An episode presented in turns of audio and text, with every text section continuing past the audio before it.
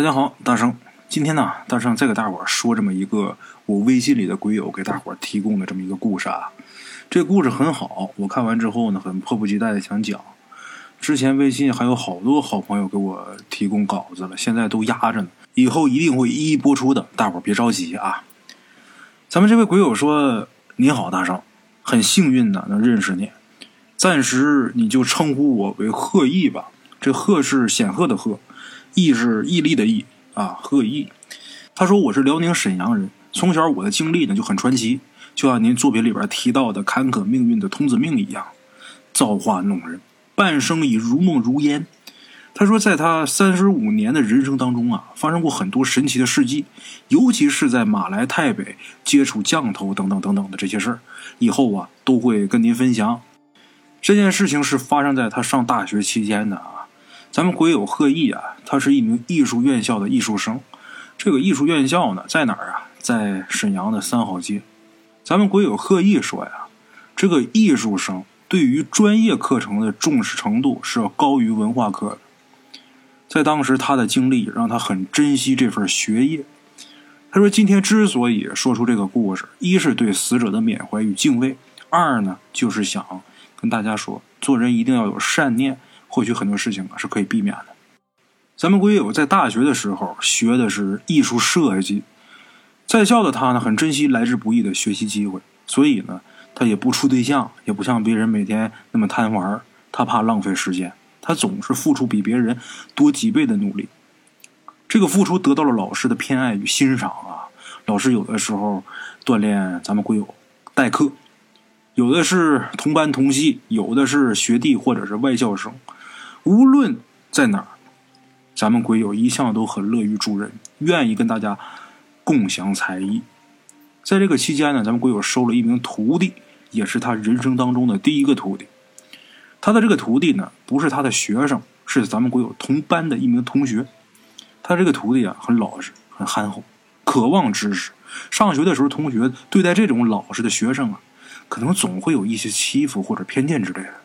咱们会有很多次帮助他的同学兼徒弟解围，这个让他的徒弟啊心生感念，愿意陪伴咱们国有那段学业的深造。咱们国有这个徒弟，咱们暂时就管他叫小江吧，啊，这是个化名。小江的家庭条件吧有点困难，父母供他读艺术院校，也属实是付出了所有的期待。还好这小江啊，虽然天赋一般，但是很勤快。只不过这个人呢，太老实了，太木讷了，也不善交际，这样经常就被同学排斥。咱们鬼友在校期间呢，不反对三五成群的阶级交流，也不反对学习好坏的分化，但是呢，咱们鬼友为人正义，不愿意看见校园暴力。也就在那时候，咱们鬼友啊成了小江的保护伞。那么说，他为什么能当小江的保护伞呢？因为咱们鬼友那时候啊。任职干部有威信，另外一个他平时跟人总是保持着和谐友善，利用这两点，让别的同学不再欺负小江。哎，这个咱们鬼友做的还是很好的。小江人很好，也很简单，因为是咱们鬼友的徒弟啊，所以呢，他的专业知识，咱们鬼友总是格外的帮助他。咱们鬼友说呀，这所有的一切呢，本来对于小江的人生不应该掀起任何的波澜。但是命运这个东西吧，它或许没有办法去眷顾每一个人。时间来到咱们鬼友大学三年的时候，他大学三年的时候已经实习了，然后呃一边实习一边兼职留校服务老师。回到学校呢，就跟处的好的几个同学朋友交流一下社会经验。咱们鬼友当时啊不怎么在校了，所以呢，他的徒弟小江。跟咱们国有另一个很要好的朋友老贝，两个人混得很好。他们两人的关系啊，可以用形影不离来形容。话说有这么一天，鬼友徒弟小江突然告诉咱们鬼友，他奶奶去世了。小江很紧张的样子，让咱们鬼友很同情。但是这小江却因为另一件事情，让咱们鬼友啊十分担忧。这小江好像有话要跟咱们鬼友说。几次欲言又止，最后还是没说出口。话说那个星期到了周末啊，咱们鬼友回到学校代课，他徒弟弱弱的找咱们鬼友说：“师傅，我可以请你吃饭吗？”小江要请咱们鬼友吃饭，咱们鬼友笑了：“哎，我请你吧。”咱们鬼友知道他家庭条件呢不是那么好，所以呢他就提到他来请，但是小江啊死活不同意，一定要他请。小江说啊，因为他过生日了，呃，所以说，呃，想请师傅吃个饭。咱们鬼友一听也好吧，那就吃点不贵的东西吧。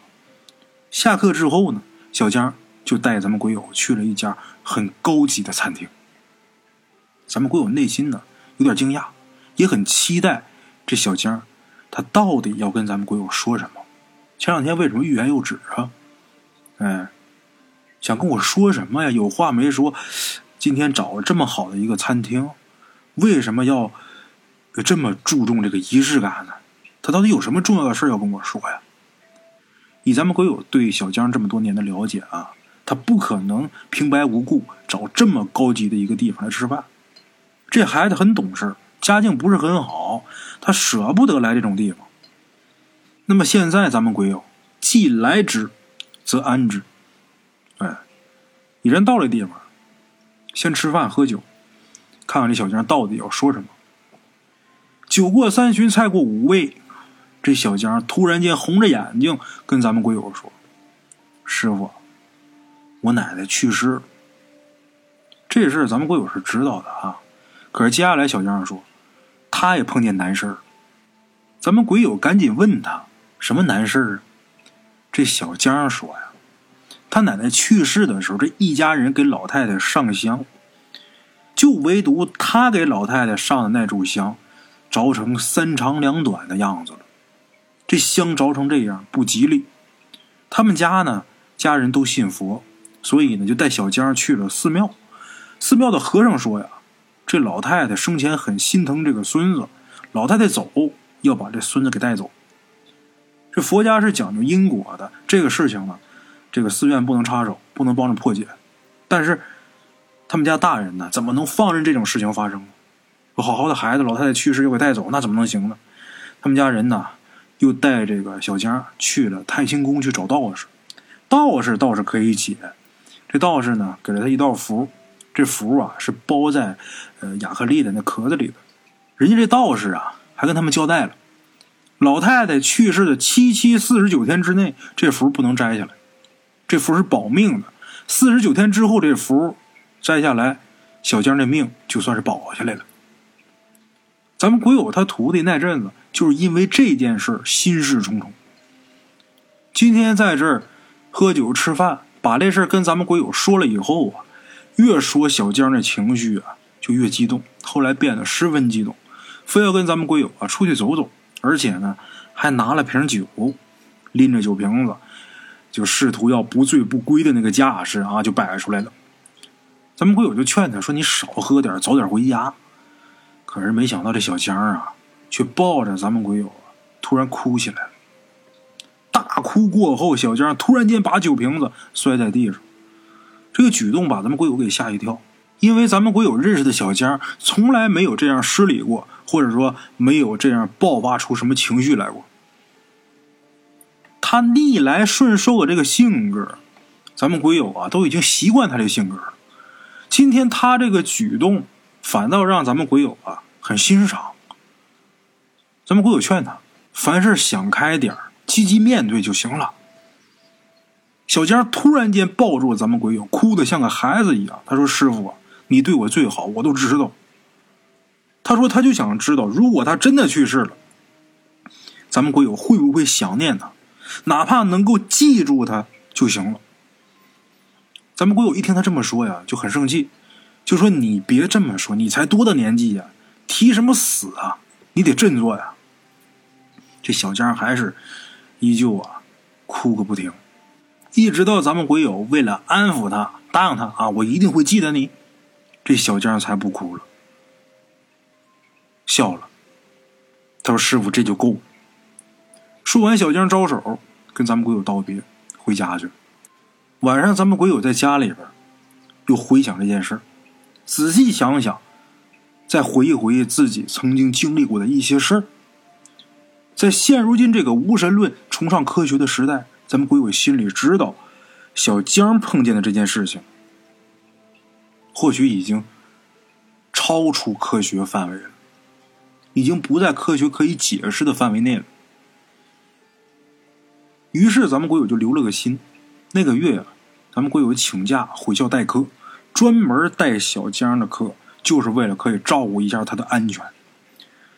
在这个月里边啊，咱们鬼友说真的太奇妙了，小江差点几次死于意外，都被咱们鬼友给救下了。比如说第一次写生的时候，在山上，一个女生很喜欢一朵花这小江平时啊就特别热心，他就要去帮那女生去摘那朵花。咱们鬼友看见他要去帮那女生摘花的时候，就大声喊他回来。但是小江还是笑呵呵说：“没事师傅，就是摘朵花。”咱们鬼友一把把小江给抓回来了。当咱们鬼友拨开花丛，小江看到了悬崖峭壁就在脚下。看见这之后，大家都是一身的冷汗。还有一次，小江他在过马路的时候，有车站在路边等着车过去，人再过，明明没有动，但是这身子却横出一个弧度，差点让一辆飞驰而来的车给撞死。咱们鬼友一把抓住他的身子，把他给拉回来，把小江给吓得面色惨白。这类事儿还有很多，咱们鬼友更担心这个徒弟了。本来就想这个事儿啊。可能有点怪，有点邪性，又总发生这种事儿，咱们鬼友这心里边越来越犯合计。好在时间过得很快，马上就要到四十九天了，还差两天，再过两天，咱们鬼友就可以不用担心了。那天呢，咱们鬼友的那个跟他特别好的朋友老贝，他不是跟小江两个人现在走得很近吗？这老贝呀，找小江要去写生。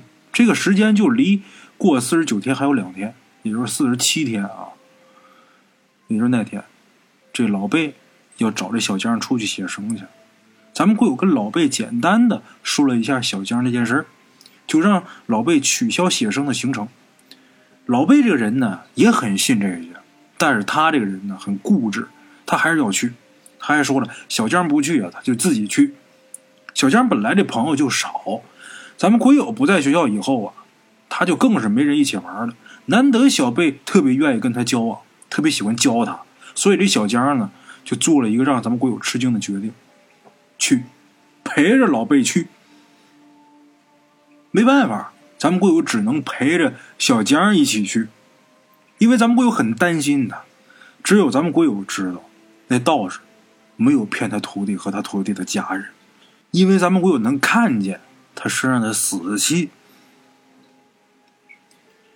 他们三个人啊，这次的目的呢是小贝的一个乡下大伯家。那地方呢，在沈阳以北的一个城市的一个远郊，是一个非常有名的景点儿。这儿呢，咱就不提及了啊，我以免有不必要的麻烦。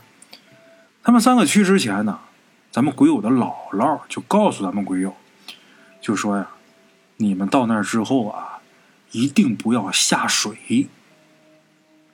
咱们会有把这事儿铭记在心，一路呢也是提醒老贝还有小江两个人，他们俩呢好像听见了，又好像没听见。简言杰说，当天晚上到了村里边，刚进老贝他大伯家里边的时候，小江和老贝两个人呢就要出去溜达。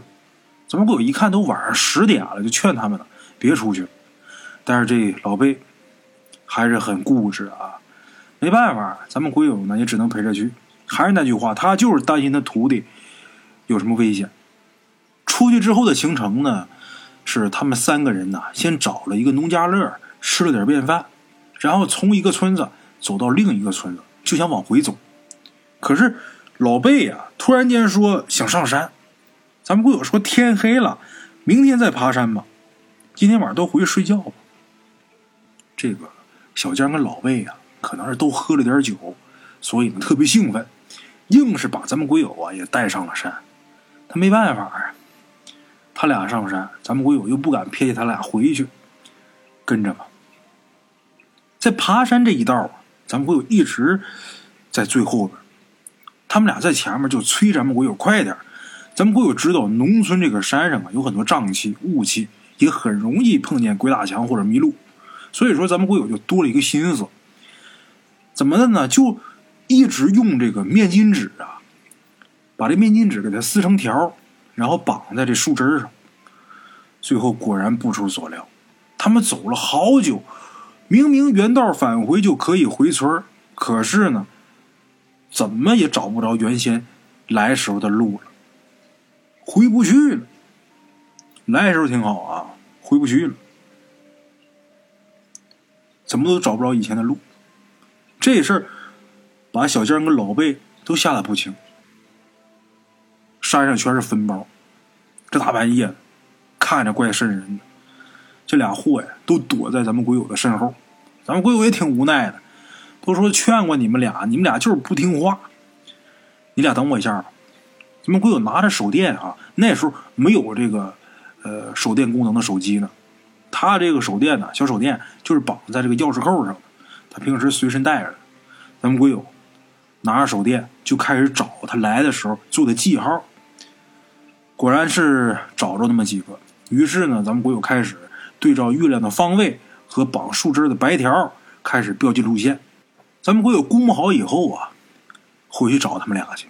他们俩看见咱们鬼友回来了，连忙就问怎么样了。咱们鬼友跟他们说了他的计划，于是呢，他们就往回走。走了一个多小时，走出去了。可是进来的时候啊，可没用这么长时间。等他们出来之后，一看，他们已经走过好几座山了。这时候，咱们鬼友感觉这事儿啊，就不太妙。总觉得不安。当天晚上回到老贝他这个大伯家之后啊，躺下之后呢，外边就开始下暴雨，大雨哗哗的下，就好像这雨不停似的。这声音吵的人呢很难入睡。咱们鬼友看看床上的那俩人，心里边就越发觉得不安。第二天晴空万里，其实这次来呀。咱们鬼友他来就是盯着老贝跟小江的，所以说他这次来呢，没带什么话剧，他就带着一个相机。村里的孩子呢，很少看见相机啊。咱们鬼友给他们呃拍了很多相片，就包括小江和老贝。他们三个人走着走着，走到一条小溪边上，小溪这流水很急，旁边呢是一个大河泡。这个大河对面有一个废弃的牛棚，咱们鬼友当时啊穿着拖鞋，他就合计走到小溪对面去，到那个牛棚附近呢，给那牛棚照几张相片。结果没想到这个河水里的水流啊特别急，又急又有劲儿，咱们鬼友这拖鞋啊差点给冲没了。他赶紧俯下身，保持这四肢平衡，哎，在这个水流里边慢慢的往回退，走回到岸上。上岸之后，咱们会有很严肃的告诫老贝跟小江他们俩，一定不要下水。这俩人点头点的跟小鸡啄米似的。说来也奇怪啊，雨后这个大山呢雾蒙蒙的，正好是老贝他比较擅长的国画的效果。老贝喜欢画国画，咱们会有光带的相机，也没带镜头，照虚景呢不太合适。于是他就问小江。要不要跟他一起走？咱去找个别的景让老贝在这儿画山水画吧。咱俩走。小江这时候啊，却突然间对老贝的国画起了浓厚的兴趣，说什么也不走，就想跟着学。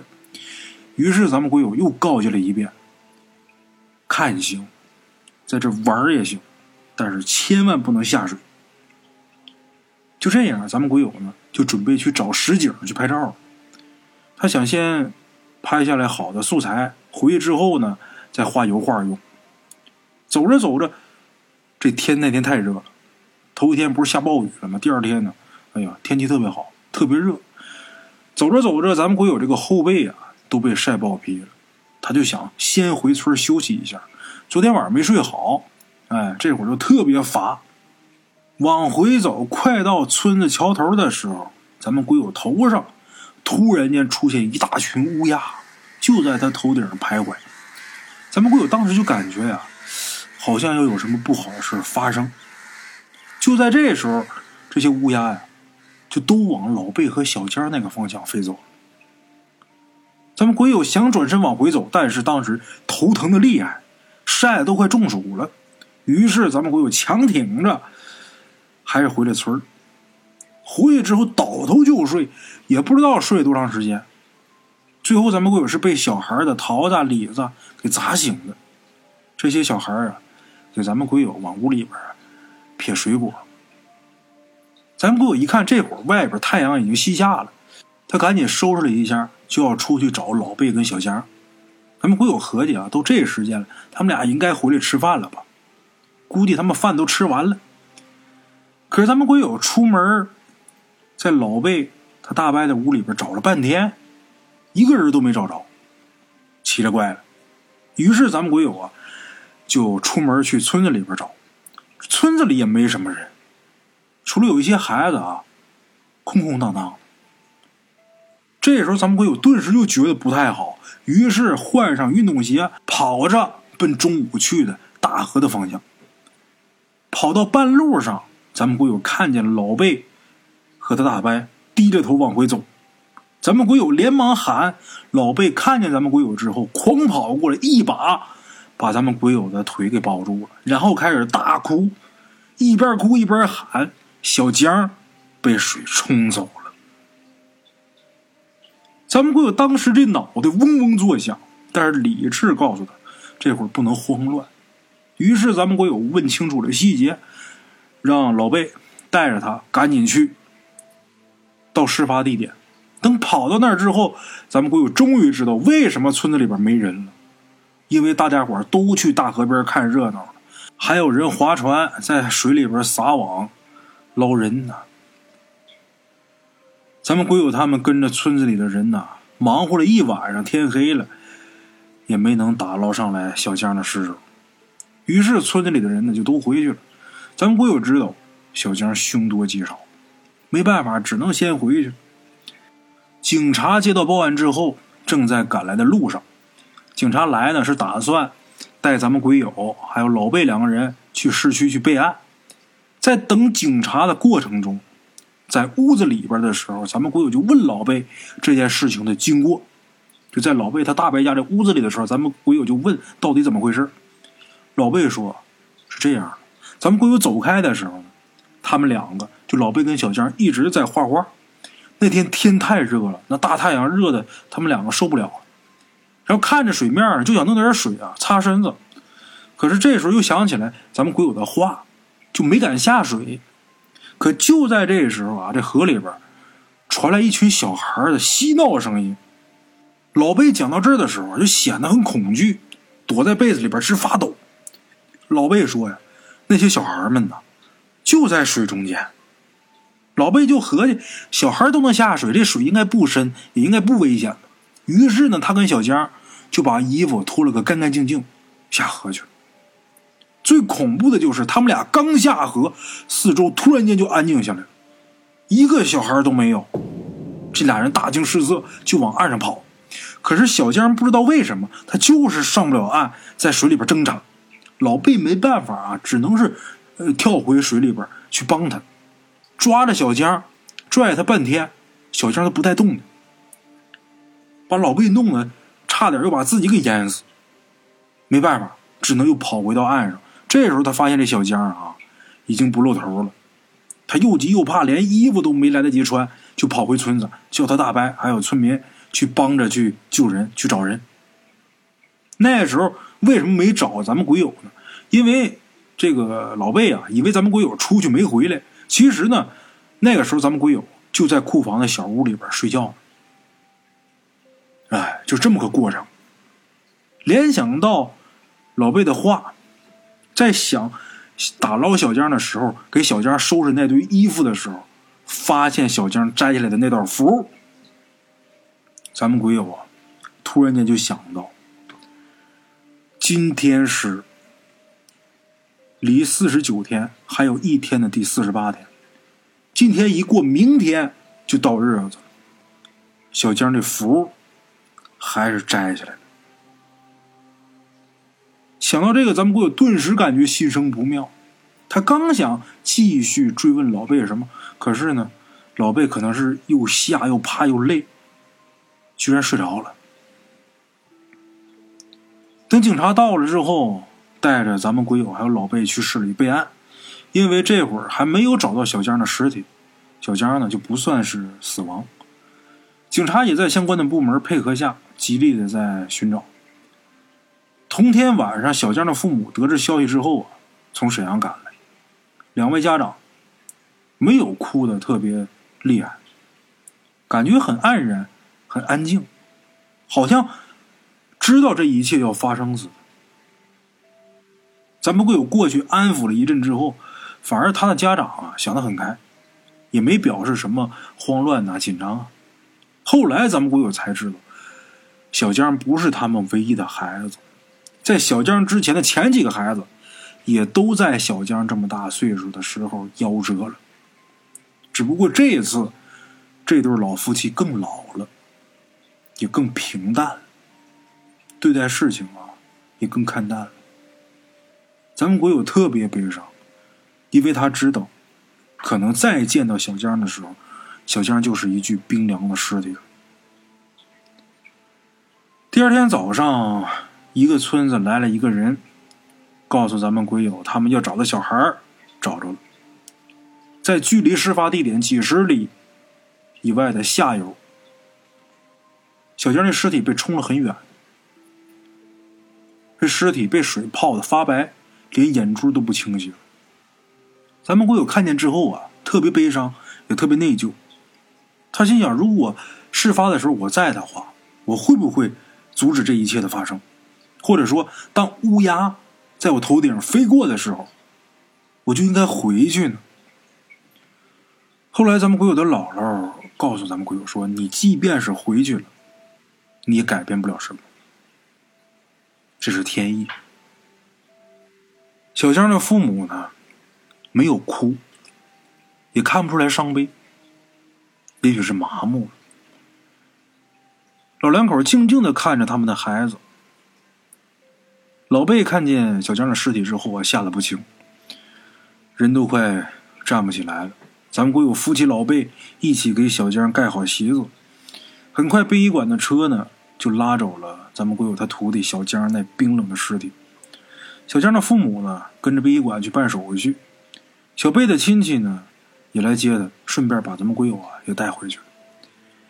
一路上，老贝这眼泪呀止不住的淌。咱们国友知道。老贝呀，在为自己没能救上小江、撇开他而愧疚。咱们鬼友只能安抚小江的事儿呢。咱们鬼友也跟老贝说过，老贝多少也是有心理准备的。回到沈阳，各自回家。咱们鬼友躺在床上彻夜未眠，思前想后，觉得这一切真的是太玄妙了。这一切都太巧了，偏偏是最后一天。难道真的就没有解决的办法吗？得知这件事情之后啊，咱们国友的亲人呢一顿安慰咱们国友，就怕咱们国友心里啊会有什么阴影。他们不知道咱们国友经历的恐怖与奇妙啊，远远比这件事情更离奇。但是这件事情，咱们国友也是很放在心上。想起小江的音容笑貌，打开相机，看着。咱们鬼友给他们在村口拍的照片啊，不知道为什么，小江的面容开始模糊，开始不像他本人。又过了几天之后，咱们鬼友跟老贝啊都梦见小江了。咱们鬼友的梦里边，小江呢是在学校，鬼友跟他说话，他怎么也不搭理鬼友，而且呢，咱们鬼友也看不见小江的脸。始终没有任何的印象。醒来之后，咱们国友跟姥姥说了这件事儿。他姥姥说呀：“你的小朋友啊，是因为你对他好，所以梦里呢，他没跟你说话。梦里死人如果跟活人说话了，这个事儿不好。如果他跟你说话了，这事儿他会方到你。而老贝的梦境呢，跟咱们国友不一样。老贝把他的梦跟咱们鬼友讲了之后啊，咱们鬼友也觉得。”这事儿挺可怕的。老贝的梦里啊，他跟小江是一起去公园见面。梦里边他们两个还有对话有聊天。这老贝啊，在梦里边就问小江说：“你现在住哪儿？”小江说：“他住他奶奶那儿。”就在这时候，小江说：“啊，老贝，你能借我五块钱吗？”老贝很爽朗就答应了：“行，没问题。”醒过来之后啊，老贝在想这个梦，这汗毛就立起来，马上给咱们鬼友打电话。咱们鬼友跟老贝他俩都知道，因为小江啊，他还没结婚，所以说他这骨灰呢，没有存，也没有埋，没有坟，这骨灰呢，就直接撒了。就撒在他去世的奶奶那儿了，借钱这事儿可能是小江在下边有什么需求，或者是需要老贝给他烧点纸祭奠祭奠。后来老贝啊告诉咱们鬼友，这纸也烧了，他一直也很内疚。这件事情过后啊，咱们鬼友很惋惜。白瞎了这个可爱的小徒弟了，那么好的一个人，却遭遇了这么一个劫难，这个真的是让人很惋惜。咱们国友从小呢喜欢科学、自然，喜欢美好的东西，从小的愿望呢就是能当一名科学家、唯物主义者。小时候很喜欢去书店，静静的读医学呀、天文呐、物理呀，这些都是他喜欢的。可自从经历了好多这类的事儿之后，咱们国友现在啊，开始深深的怀疑这个世界了。后来咱们鬼友啊，因为一些事情逃亡国外，辗转东南亚各地，经历过很多很多类似的事情。以后呢，还会再跟咱们分享。鬼友呢，也在缅甸学过降头，啊，相信他之后的一些故事啊，会更精彩啊。好了啊，今天这个故事啊就到这儿，咱们下期见。